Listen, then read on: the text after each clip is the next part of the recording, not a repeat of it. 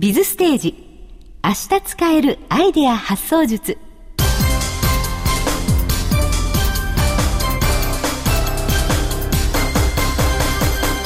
日々ビジネスの場で活躍されているあなたにそしてこれから活躍したいと思っているあなたに仕事や人生をもっと充実させるヒントをお届けするプログラム「ビズステージへようこそこの時間は常にアイデアを求められているビジネスパーソンのあなたに明日使えるアイデア発想術を全13回にわたってお届けします今回はその10回目ですお話は NPO 法人ソフトパークの理事でファイナンシャルプランナーそしてブレインパートナーでもある東堂武先生です今回はゲストにベートーベンの久保隆さんと青井隆治さんをお迎えしてお送りします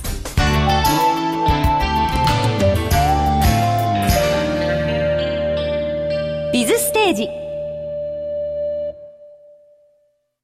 東堂武史です。えー、今回はアイデアと切っても切り離せない職業であるお笑い芸人さんをゲストに、ゲストにお呼びしました。はい。 いきなりすいません。そすごい噛んでるじゃないですか、中村れではですね、えー紹介します。ベートーベンの久保隆さんと青井隆治さんです。お願いします。お願いベしますントベンです。ありがとうございます。私からですね、はい軽く二人の紹介をしたいと思います。はい、お願いします。えー、二人はですね、今、オスカープロモーション所属ですね。はい。えー、久保さん、青井さんともに広島県出身。そうです。はい。えー、爆笑オンエアバトルとか、はい荒引き団、はい学校へ行こうとか、はい出演されてたんですね。そうなんですね。よくご出存演知。されてたんですね。過去の人みた いな。やめてください。今からですよ。今から出る気満々ですよ。ガンガンですよ、これから。そうですで、今はまあ、ライブとかイベントもたくさんされてると。はいそうですことなんね。けれどももうライブはもう本当にしてるというか、させられてるというか、誰によもうわからないぐらいやってますね。月に15本ぐらいライブ出てますからね。そんなにいっぱいです確かかねに一回ペースですからね。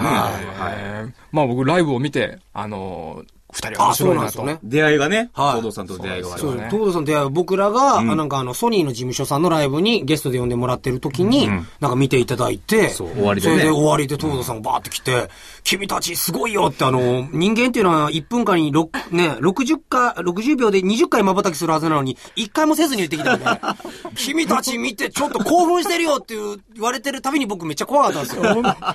まあでも、そんな縁で、ちょはいっといろいろ一緒にね、はいあの、個人的なお仕事もしてもらそうっでたすりねとか。。本当可愛がっていただいてまありがす。たいですもうどれぐらいになりますかでもまだ1年ぐらい。一年ぐらい1年ぐらいですよ。そんなもんですね。なんか結構正直ね、もうずっと、なんか長い間付き合いしてるぐらいのそうですね。感じですよね。いや、はい。ここんなにちゃんとしてる東田さん見るの初めてなありがとうございます。で、あの、芸人さんやっぱりねええ、あの、アイデアって考えてるじゃないですか。はいもちろんですよで、アイデアがやっぱり仕事に直結するわけですよね。あそうですね芸人では、あの、ちょっと質問です。はいお二人が、ネタ探しのために実践してること、はい。っなんかありますかていうか、これ俺知らない間にガチで始まってるんですよ。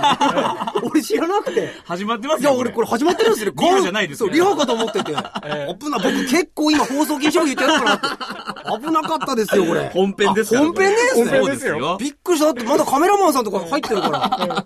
この模様撮ってあ、まいす。いんすね。こんな自然に。自然に入るんです ね。いいラジオですよ、いいこラれジオですよは。ナチュラル最高な感じさですが日系ラジオさんですよ。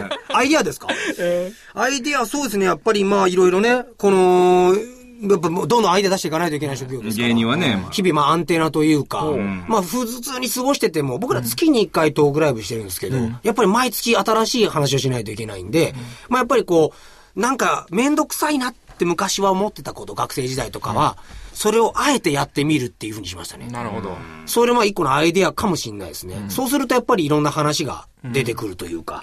これあれです喋れるようねに、なあるの、だいぶ前に話した自己イメージの快適ゾーンから離れるっていうところなんですね。それ ですよ。なる聞いほどてたいやもう 聞いてたそのお前回。バカ。俺はヘビーリスナーだよ。マジで。足つかの。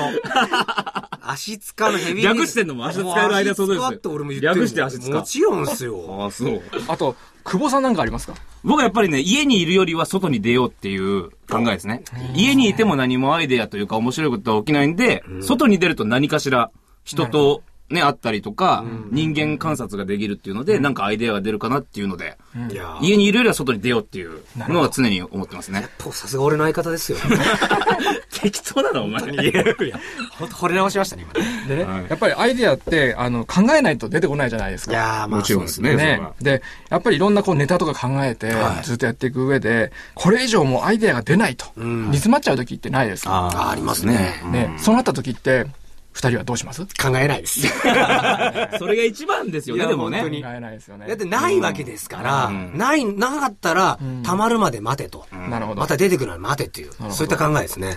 これですね、実は考えないっていうのは、はいあの、心理学用語でザイガニック効果っていうのがあって、ザリガニック効果。ザリガニック効そ果。んなそのう言ってそないうでしそょう。ザイガニックですね。あ、あれですか、先生ね。あれやでってすんの、よお。前。もちろんですヘビーリスナーで すから。あの、こザイガニックれはね、はいあの考えて、その潜在意識の中ではい、途中にしてたものうんっていうのを、あの、勝手に完成させようとする働きがあるんですねえ。、あの、脳がですか脳がですえー面白い。で、これも一つの方法として、はいこれからもぜひ、あの、もう考えない。考えに考え抜いたらもう考えないっていうのをやってほしいんですけあ、れど。それはいいことなんですかいいことなんですよあ、そうなんだ。へそう。だから潜在意識、自分の無意識を信じては、いそれをやるっていうのがやっぱりいいようだとあ、思いいまこすとなんですね。で、今日はもう一つ、もうすでにあるネタを、はい。うん。あの、広げるとああ、なるほど。いうところで、ちょっと、はい。オズボーンのチェックリストっていうのがあります。オズボーンのチェックリスト。はい。オズボーンさんっていう人がね、もちろん考えたチェックリストなんですけれども、はこれ実は9つのチェック項目があります。んで、これ良ければ、はいあのー、二人のネタをですね、はいはいちょっと広げてみたいなと。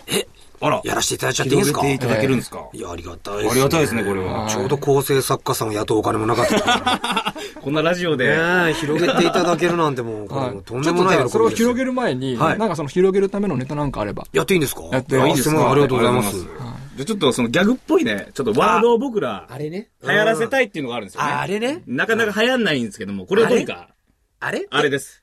じゃあちょっとやらせてもらっていいですかはいお願いしますはどうもベートーベンです。お願いします。いお願いしまや、す今日はね、明日から使えるアイデアってことでね。そうですねまあ皆さんもご存知の通り、僕ド M じゃないですか。何を言うとんやん。いいねいやいや、ちょっと待ってくださいいいね。ゲームとかご存知じゃないし、ビンタされて喜ばんでいいから、ほんまにえなあ、ほんま。お前ほんま、俺広島県出身だけどな、しゃもじ名産だろ。しゃもじだけにほんまお前は救いようがないやつじゃの。はい。ありがとうございましたすかすなやいいだからね喜ぶな、ビンタされて。ってやつがあるんですよ。はいなるほど。いいねを、ね、流行らせたいんですけちょどっと。一ついいですかこれラジオですよね。僕本当にビンタされる意味あり ますか臨場感の。臨場感ですかいいねっていうのを、はいじゃあ、今から9つのチェック項目に当てはめて、はいちょっいいねとを広げてみましょう。あ、拾えてください。お願いします。ええで、じゃあ、最初に全部言いますからね、ここなんですね。一、つ目は、転用したら。転用転用。新しい使い道はないかどうか。うん。っていうことですね。はいもう一つは、二つ目、応用したら。応用。似ているものはないか。なんか真似できないものはないか。三つ目は、変更したら。えー形とか名称とかをちょっと変えてみる。いはいちょっとこう、ね、言い方を変えてみるとかね、変更してみる変更はいあと、拡大したら。拡大。大きさ、強さ、時間や重さをちょっと拡大してみる。えー縮小したら。縮小。小さく短く時間を変えてみる。っていうことです。あと代用したら、えー他の素材がないか、人、物、場所、代用できるものはないかを変えています。はいあと、痴漢したら、痴漢じゃないですよ。あ、あの東堂さんの好きなやつじゃなくて。いや、してないでしょ。あー、すいません。あしないですこれは言っちゃいけないやつでしたね。いや、言っちゃいけないとかって やってるみたいあですいません、すいません、申し訳してないです。してないですね。向き替えるのね中身をそうそう痴そ漢ですはう。い中身を変えてみたり、はい。入れ替えてみたり、はもう一つ最後は、えー八つ目、逆転したら、い。逆転。はい。あの、順番や形や反転してみる。逆さまにしてみる。あ、最後って嘘です。はいここの爪。 結合したら、はい、結合体したり、混ぜたりしてみる。合なんで父さん嘘ついたんですか見落としです、単純に。えー途中で僕数字言ってないのに気づいた。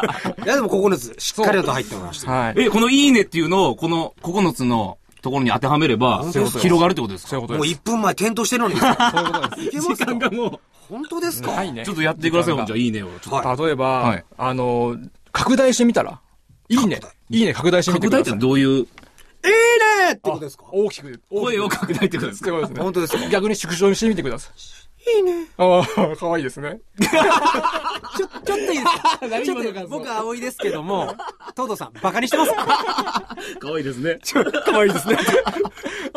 遊んでますよね、僕で。ちょっと。なじゃあ、これどうですか逆、逆転してみる。逆逆転転っていうのは相方にやってみるってことですかね。あ、それも逆転の一つですで、ね。ちょっと、僕がですかはい。お前だよいいね全然面白くない。おら何やこの人。おい、先生だぞ、久あ保すい。ません。久保でもね、あの、何にもないところで考えるより、こういうチェック項目で一個一個考えていくと、はい広がり出るじゃないですなるか。ほパタどーンがいろいろこれで。なるほど。いいですね、確かに。ね、この9つのチェック項目っていうのをやることが、とても、その、アイデアの広がりっていうのを簡単にするわけなんですね。ああ、なるほど。確かにいいですね。はい。で、なんかすごいいっぱい話したらもう時間が切れてしまいましほた。ら。はい。あっとえいう間。え、ええ、だからもう今日のまとめです。はい。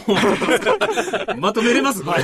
まとめます。大丈夫ですかね ?4 分の3、僕たちと東堂さんの思い出話になった気がするんですけど、大丈夫ですか、ね、そうですね。はい。 ええ、まとめますよ。はいはお願いしいます。ええ、最後です。ええ、今日のまとめなんですけれども、明日のり通勤時間ですね。はいぜひ、あの、オズボーのチェックリストでアイデアを広げてみてください。んあの、どんな話が出てきても気にしないでこう、掘り起こすことが大事です。で、チェックリストね、さっき言った9つのチェックリストを手帳に入れて挟んでおくっていうことがやっぱりおすすめですね。なるほど。はい。まあ、これがあるとですね、まあ、簡単にアイデアを広げられるということで。ぜいひや、ーよかった、ねこれは試してみてくださいすごい、なんかネタにも活かせそうだったんで、本当ありがとうございます。ちょっといいねがね、流行りそうな感じがこれうねんしましたよ、これ。ね、全然そんな気も僕はしなかったんですけちょっど。と待ってくださいよ。どういうことだおズボンに謝ってください、ちょっと。本当ですよ。すいません、おズボンさん。 何最後だからって緊張解けてるんですかえ、えっ、と、それがですね、はい次回もはいゲストに来てくれるとあいうことありでが、とうございます。はいあの今日はギャラさえいただければ、本当にやらしいこと言うあんりだがとうございます。ありがとうお二人ともありがとうございました。ございました。えー、ビズステージ、明日使えるアイデア発想術。次回は、アイデア、ひらめきの場所というテーマでお話をいたします。えー、ひらめきの場所を決めておけば、アイデアを生む習慣が作られます。次回もぜひ聞いてください。